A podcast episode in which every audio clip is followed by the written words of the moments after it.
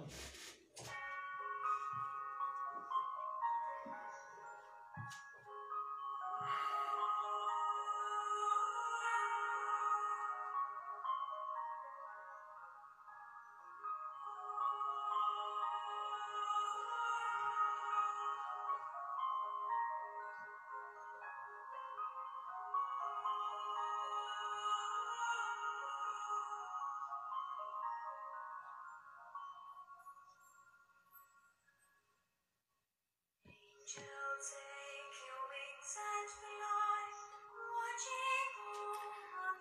Olá, Maria. Seja bem-vinda, minha irmã. Que Deus nos abençoe. Silvia, seja bem-vinda, querida. Boa noite. Nós estamos aguardando alguns instantes para o pessoal chegar para nós iniciarmos a nossa conversa de hoje acerca desse tema, né? Entrega-te a Deus. Mais uma noite de Espiritismo em 30 minutos. Eu me chamo Lucas e é uma alegria poder partilhar esse momento com cada um. Aqueles que se conectarem aqui conosco, online, também aqueles que venham a acompanhar o nosso trabalho em outros momentos, em outros instantes, né? já que o virtual nos permite isso. Que Deus possa nos abençoar a todos, que possamos sentir nestes instantes a presença viva de Jesus em nossos lares aquecendo os nossos corações, trazendo à nossa alma serenidade, paz, amor. Boa noite, Silvio. Entregue.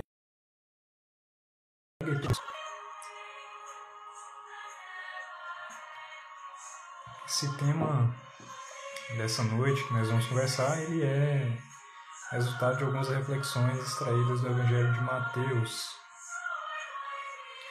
já já nós iniciaremos. Antes vamos, em respeito à espiritualidade né, e à nossa atividade também, convidar Jesus para participar conosco desse momento. Então, todos que desejarem, se sentirem à vontade, podemos fechar os nossos olhos,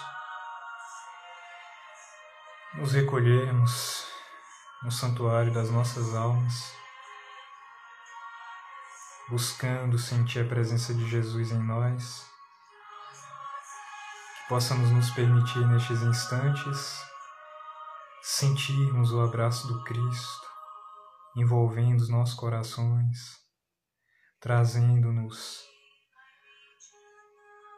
a tranquilidade que a Sua presença viva nos inspira, que possamos sentir o abraço fraternal de Jesus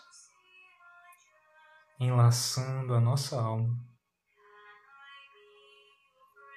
e convidando o nosso espírito à renovação, à paz, que tu, Cristo amigo, possa nos envolver com a tua sabedoria, que possamos nestes instantes de reflexão sintonizarmos a nossa consciência com a sua consciência amorosa, Jesus, que tu possa ser percebido, mestre, em cada um dos lares que aqui estão representados que todos nós possamos conectar os nossos corações ao coração divino através de Ti, Mestre.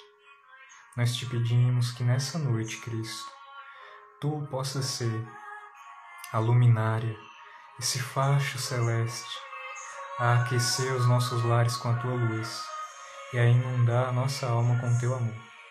Que cada um daqueles, Mestre, esquecidos do mundo, possam ser lembrados pela tua amorosidade, envolvidos pelo teu manto de misericórdia e consolados pela tua esperança renovadora, Mestre. Com esse desejo, Cristo, nós te convidamos para que esteja conosco na intimidade dos nossos corações, no santuário vivo das nossas consciências, agora, amanhã e sempre. Que assim seja.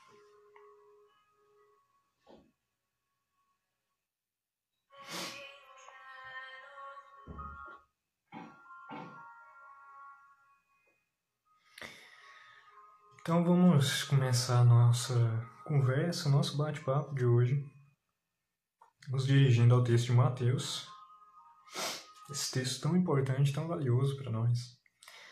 Na tradução em que leio, essa tradução da Almeida Revista Atualizada, esse capítulo, capítulo 12 de Mateus, ele está intitulado de Jesus, o Senhor do Sábado. Obviamente, a depender da tradução em que nós estivermos usando, haverão algumas atualizações, algumas alterações, mas o sentido certamente será preservado. E vamos a ele. Eu peço licença para poder fazer a leitura e já já a gente começa a comentar. Nessa, seja bem-vinda, minha irmã, que Deus nos abençoe. Nós estamos conversando sobre entrega-te a Deus, Jesus, o Senhor do sábado. Hoje nós vamos explorar um pouco esse sentido, esse sentido do verdadeiro Shabá, o termo original, né, esse Shabá dos judeus, esse termo judaico, que nos diz sobre o sábado, o sábado sagrado, esse sábado que é celebrado na cultura judaica e que traz para nós um simbolismo muito importante da nossa relação com, a, com nosso Mestre Divino, com Jesus e com Deus também. Para isso, nós nos voltamos ao texto, onde Mateus nos registra o seguinte: Por aquele tempo, em dia de sábado, passou Jesus pelas searas. Ora, estando os seus discípulos com fome, entraram a colher espigas e a comer. Os fariseus, porém, vendo isso, disseram-lhe: Eis que os teus discípulos fazem o que não é lícito fazer em dia de sábado. Mas Jesus lhes disse: Não lestes o que fez Davi quando ele e seus companheiros tiveram fome? Como entrou Davi na casa de Deus e comeram os pães da proposição, os quais não lhes era lícito comer, nem a ele, nem aos que com ele estavam, mas exclusivamente aos sacerdotes. Então, vejamos, né? Jesus traz uma provocação fazendo referência à lei mosaica. Ou não lestes na lei que aos sábados os sacerdotes do templo violam o sábado e ficam sem culpa? Pois eu vos digo, aqui está quem é maior que o templo. Mas se vós soubesseis o que significa misericórdia quero e não holocaustos, não teríeis condenado inocentes, porque o Filho do Homem é Senhor do sábado. E aí nós temos mais uma daquelas cenas né, em que Jesus refuta os fariseus através de uma argumentação absolutamente ousada e transgressora, bem característica do Cristo, né? pois que ele vem aí ser para nós a revelação das leis divinas, a, revela segunda revelação mais precisamente, e para isso era necessário que houvesse uma atualização da lei ali colocada, mas sobretudo a desconstrução da lei humana que vigorava ali na relação entre aqueles entre aqueles fariseus na relação da comunidade farisaica, na comunidade israelita. Márcio, seja bem-vindo, meu irmão, que Deus nos abençoe. Boa noite, alegria tê-lo conosco. Nós estamos falando sobre o tema geral, é esse, né? Entrega-te a Deus. E os nossos comentários vão ser a partir do Evangelho de Mateus, do capítulo, no capítulo 12. Nós lemos do verso 1 até o verso 8, até o versículo 8, de onde nós extraímos algumas reflexões a partir daquele sentido atribuído, ou melhor, do, do símbolo que representa para nós o sábado, o Shabá. E é interessante que isso está presente desde a Gênese, nas Escrituras Sagradas. Nós podemos construir um raciocínio a partir da, da relação divina com a criatura humana que é sintetizada de forma alegórica na narrativa bíblica. Então, para isso, nós podemos nos voltar lá em Gênesis, logo no capítulo 1, quando nós encontramos alguns registros valiosos, né?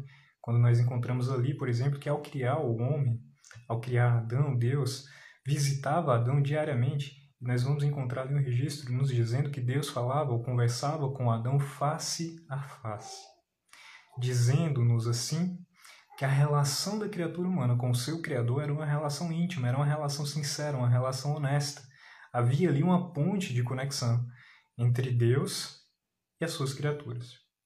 Mas em algum instante, em algum momento, mais precisamente lá em Gênesis, no capítulo, no verso, aliás, no capítulo 3, perdão, onde nós encontraremos aquele símbolo do pecado original, aquele símbolo da desconexão do homem em relação a Deus, que é o pecado de comer da fruta ou de comer do fruto da árvore de comer o fruto da árvore da sabedoria, do conhecimento do bem e do mal, onde representaria ali uma transgressão das leis divinas e, portanto, o afastamento das leis de Deus.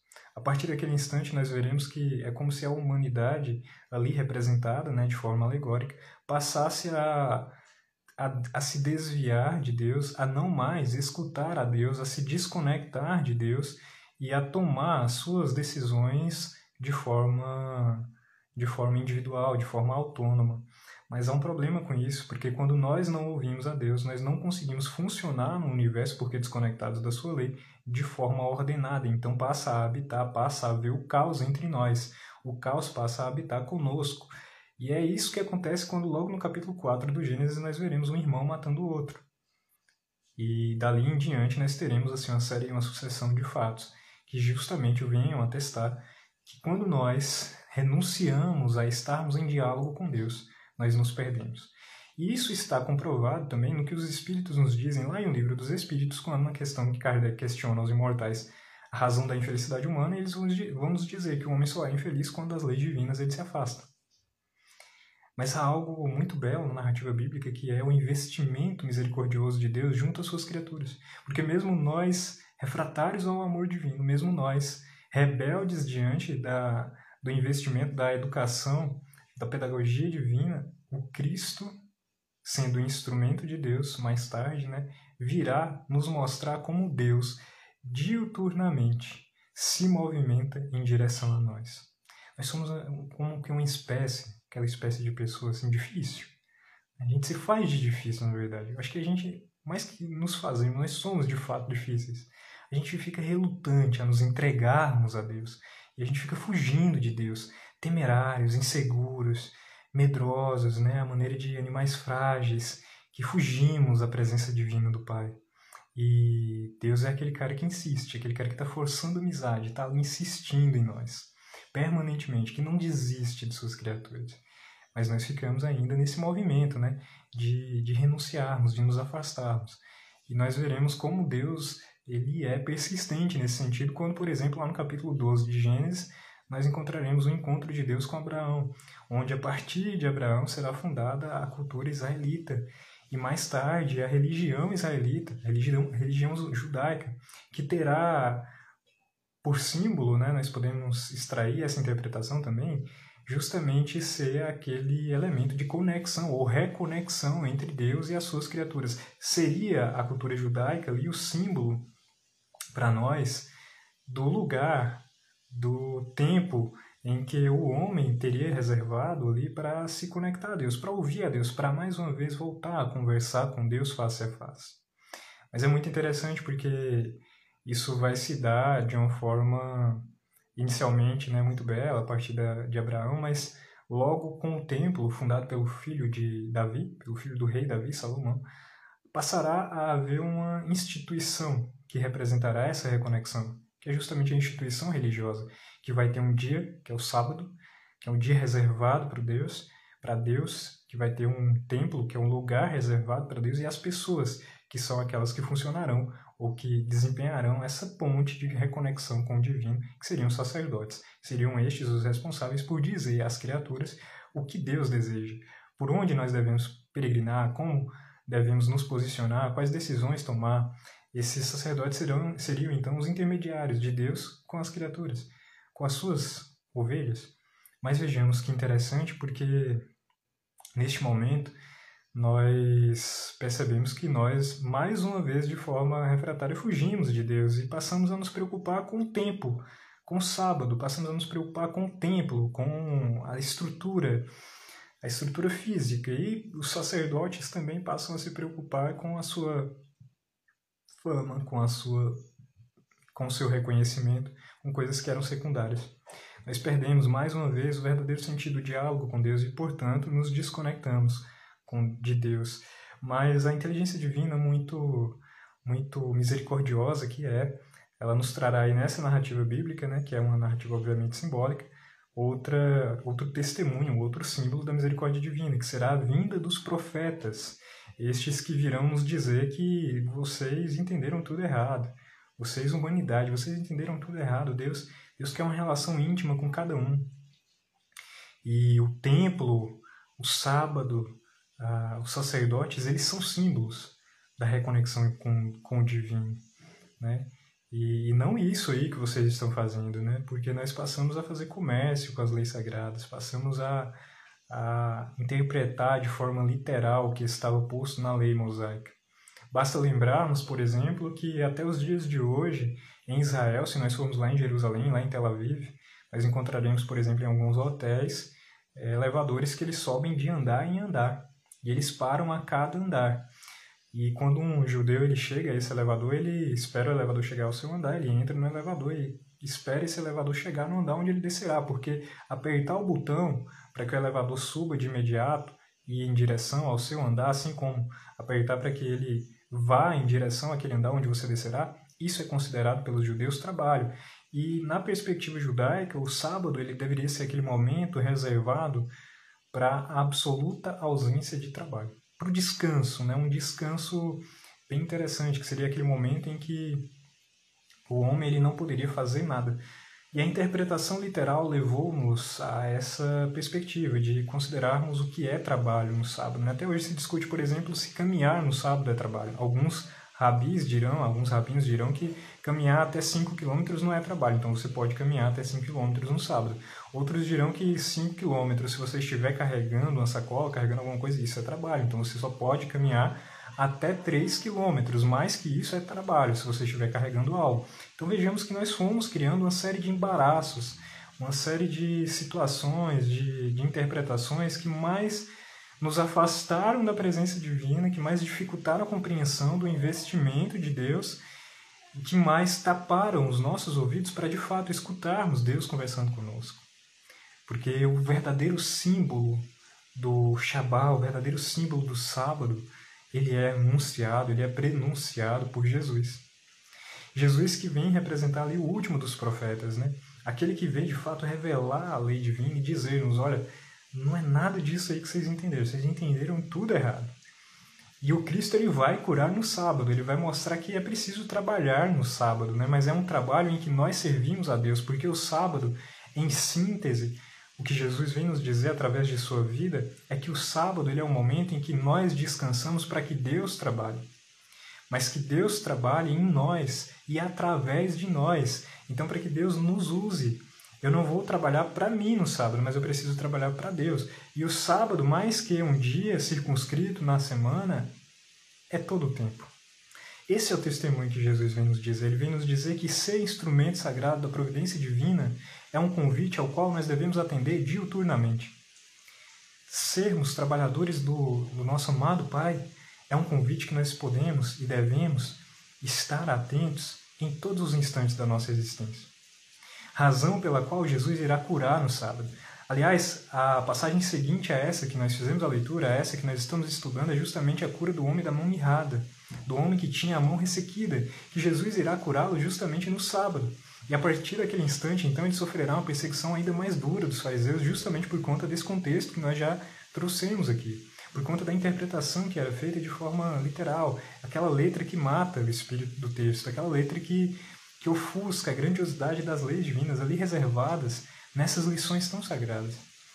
E aí Jesus vem, na, através da sua vida, através da sua exemplificação, trazer-nos a verdadeira mensagem do Shabat, dizendo-nos, por exemplo, quando ele irá se transfigurar lá na, no Monte de Cesareia de Filipe, que era um lugar pagão, um lugar que foi feito, meus irmãos, para, para homenagear César, um sanguinário, César, que era imperador de Roma, um, um homem absolutamente é, distanciado da, da, das leis divinas, distanciado, portanto, daquilo que era considerado como o símbolo né, da, da reconexão do divino com, com as suas criaturas, que seria o templo.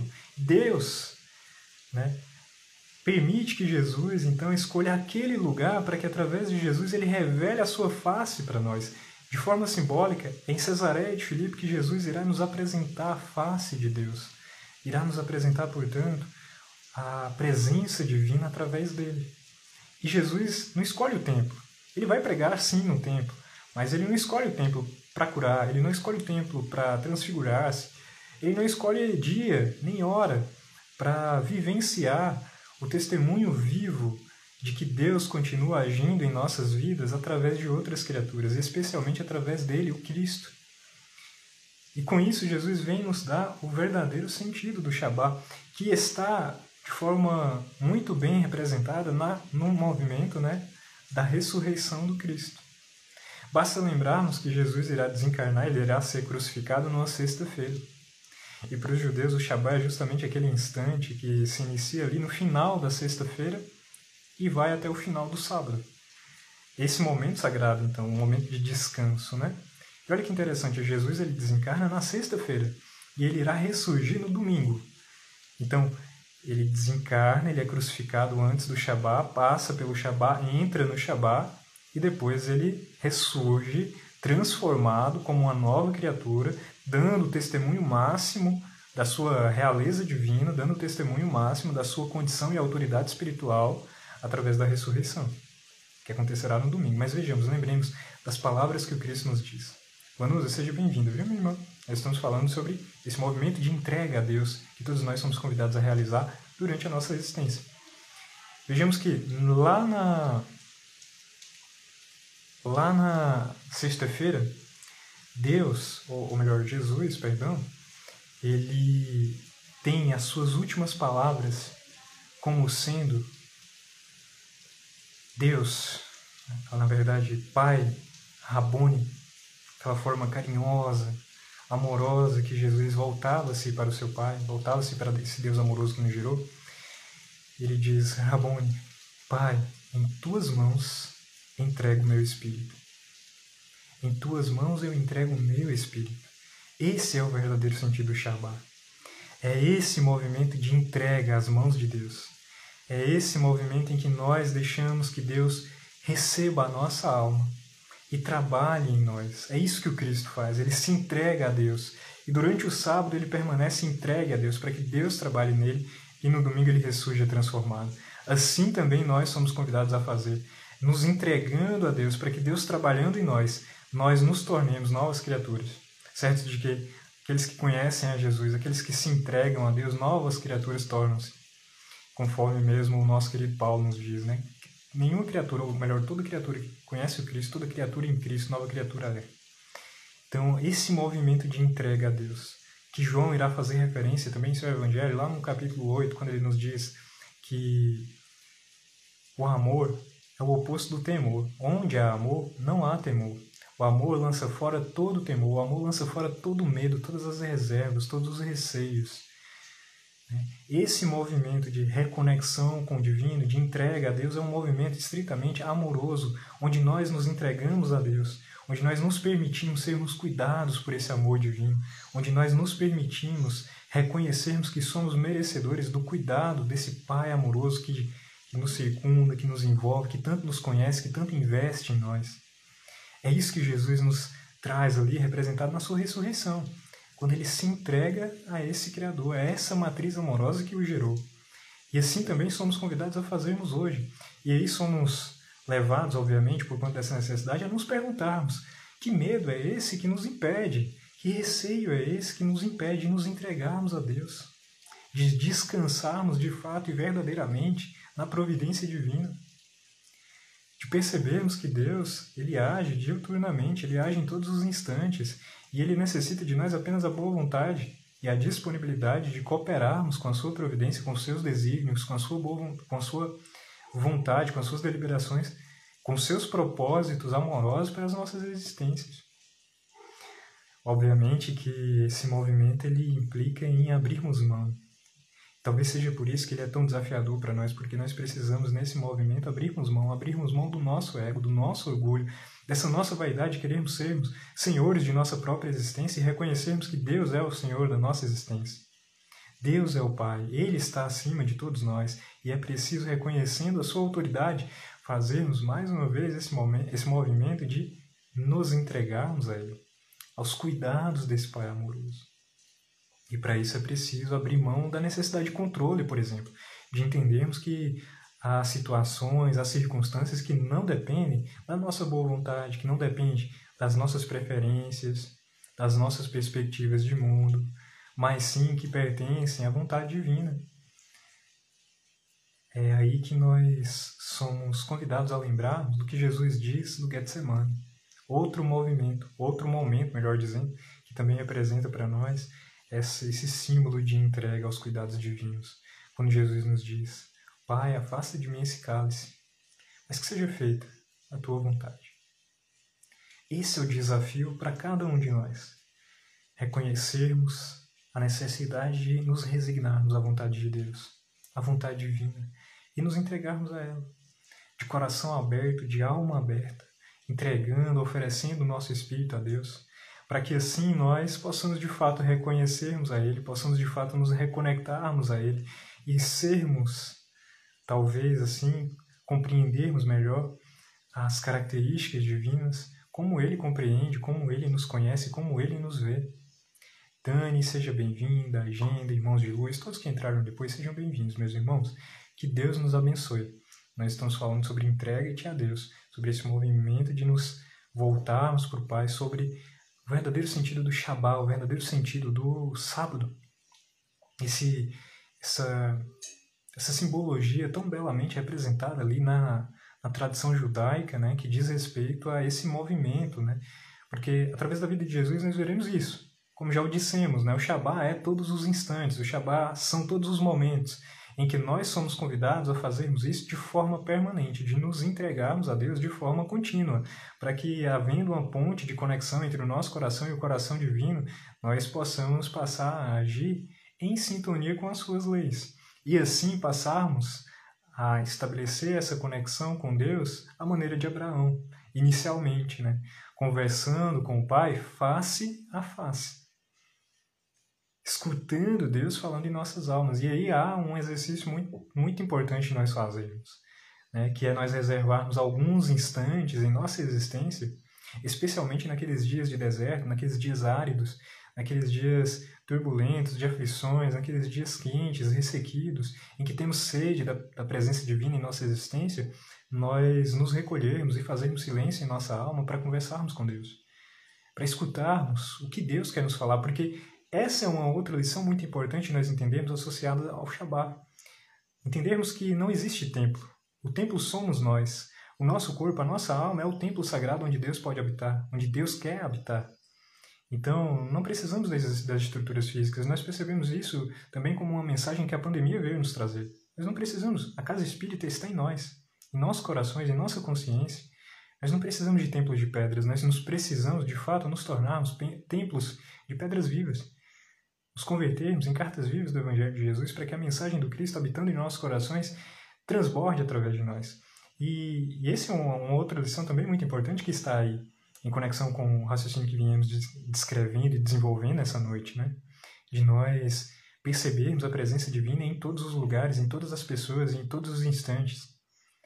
E assim nós conseguimos, onde estivermos, quando estivermos e com quem estivermos, estando conectados a Deus, sermos instrumentos sagrados de Deus, para que Deus, a maneira do Shabá em que Jesus operava milagres, em que Jesus operava o bem, sendo esse instrumento, nas mãos do Pai, nós também sejamos instrumentos divinos em todos os instantes.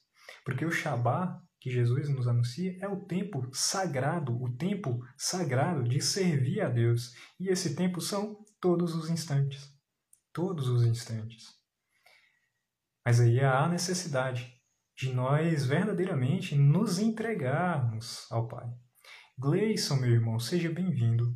Flora Vieira, editora Chico Xavier, Dani, que todos vocês que estão chegando, que estão acompanhando esse finalzinho do nosso Espiritismo em 30 minutos, todos vocês possam sentir a presença divina na vida de vocês.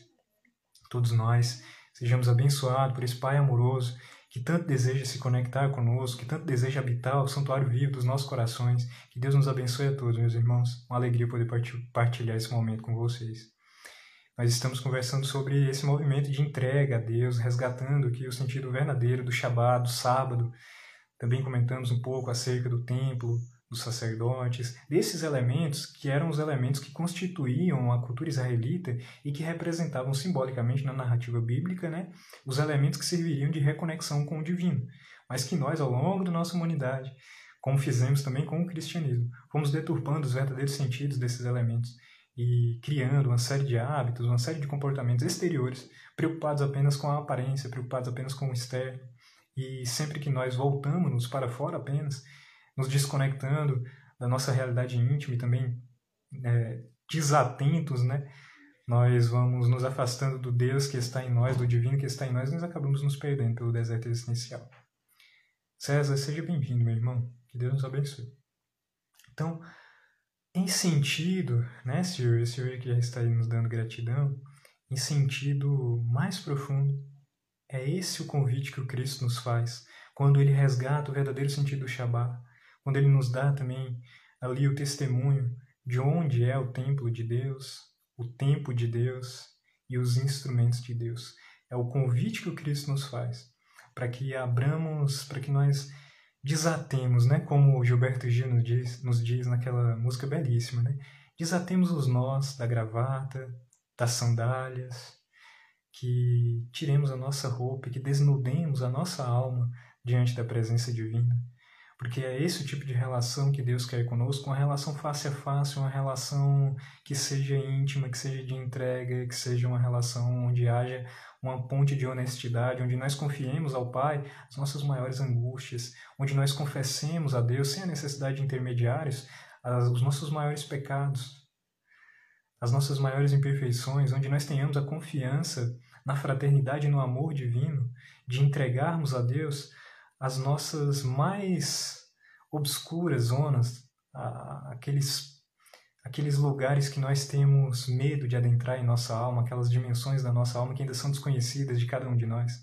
Porque certamente quando nós fizermos esse movimento de entrega a Deus, nós também conhecendo a nossa própria alma, esse terreno que ainda é tão desconhecido de cada um de nós, nós certamente encontraremos aí, nas vielas, na, nas paisagens desse país desabitado por hora, nós encontraremos aí os elementos divinos, porque é isso que nos caracteriza. Nós somos seres criados à imagem e semelhança de Deus, então em essência nós somos o amor. E o Shabá vem nos dizer sobre isso, a necessidade de que o amor opere em nós e através de nós em todos os instantes, em todos os momentos. Mas para isso é preciso que nós nos entreguemos ao movimento amoroso que rege o universo, que nós nos entreguemos a Deus. Então, queridas irmãs, queridos irmãos, o convite que fica para todos nós, e nós lembramos, obviamente, né? Esse convite é sobretudo para quem vos fala. Aliás, desconfie, né? De quem fala muito, quem precisa falar muito, é quem ainda tem muita necessidade, de fato, de, enquanto não vive essas verdades, falando sobre elas, criar campo na própria alma para que Deus possa se manifestar de forma mais viva. Então, que possamos ter esses momentos de recolhimento, onde no silêncio das nossas almas nós escutemos Deus falar conosco, onde possamos ter uma relação face a face com o Pai e escutando os desígnios e os direcionamentos desse Pai amoroso, nós possamos de fato seguir a Jesus, caminhando de noite e de dia pelo deserto da vida em direção à nossa plena integração com essa consciência amorosa que nos gerou.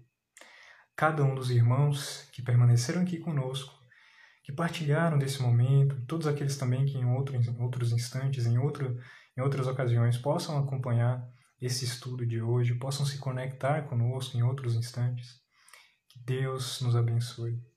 Que nosso Senhor Jesus Cristo possa estar no lar de cada um, trazendo, levando né, sua serenidade, sua paz, sua amorosidade e que seja Ele a nossa maior aspiração nessa nossa passagem aqui pela vida. Como uma irmã de forma muito sensível e muito bela nos tocou o coração no Evangelho de domingo, cantando-nos uma música belíssima. As mãos que oferecem rosas são aquelas primeiras a se beneficiarem do perfume dessas rosas. E nós tenhamos a certeza, meus irmãos, que vale muito a pena amar. E vale muito a pena amar.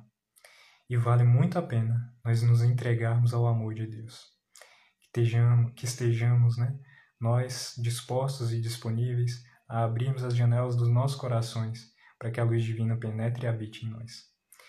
Tenhamos todos uma noite abençoada. Bruna, que passou por aqui agora no finalzinho, pode acompanhar o nosso estudo desde o início, já já nós estaremos disponibilizando. Nós agradecemos a presença de todos, agradecemos a Cevic, essa casa amorosa de Deus que nos acolhe também, que nos permite esses momentos de partilha do pão sagrado da vida. Que Deus possa abençoar cada um dos tarefeiros dessa casa, dos dois lados da vida, cada um dos participantes, cada um de nós que nos conectamos entre irmãos em ambientes de paz para falando sobre Jesus, todos nós de mãos dadas avançarmos em direção à meta maior, que é o nosso Pai celestial. Que ele seja a luz imperecível das nossas existências, agora, amanhã e sempre. Uma boa noite a todos. Que o amor divino possa alcançar cada um de nós. Até a próxima.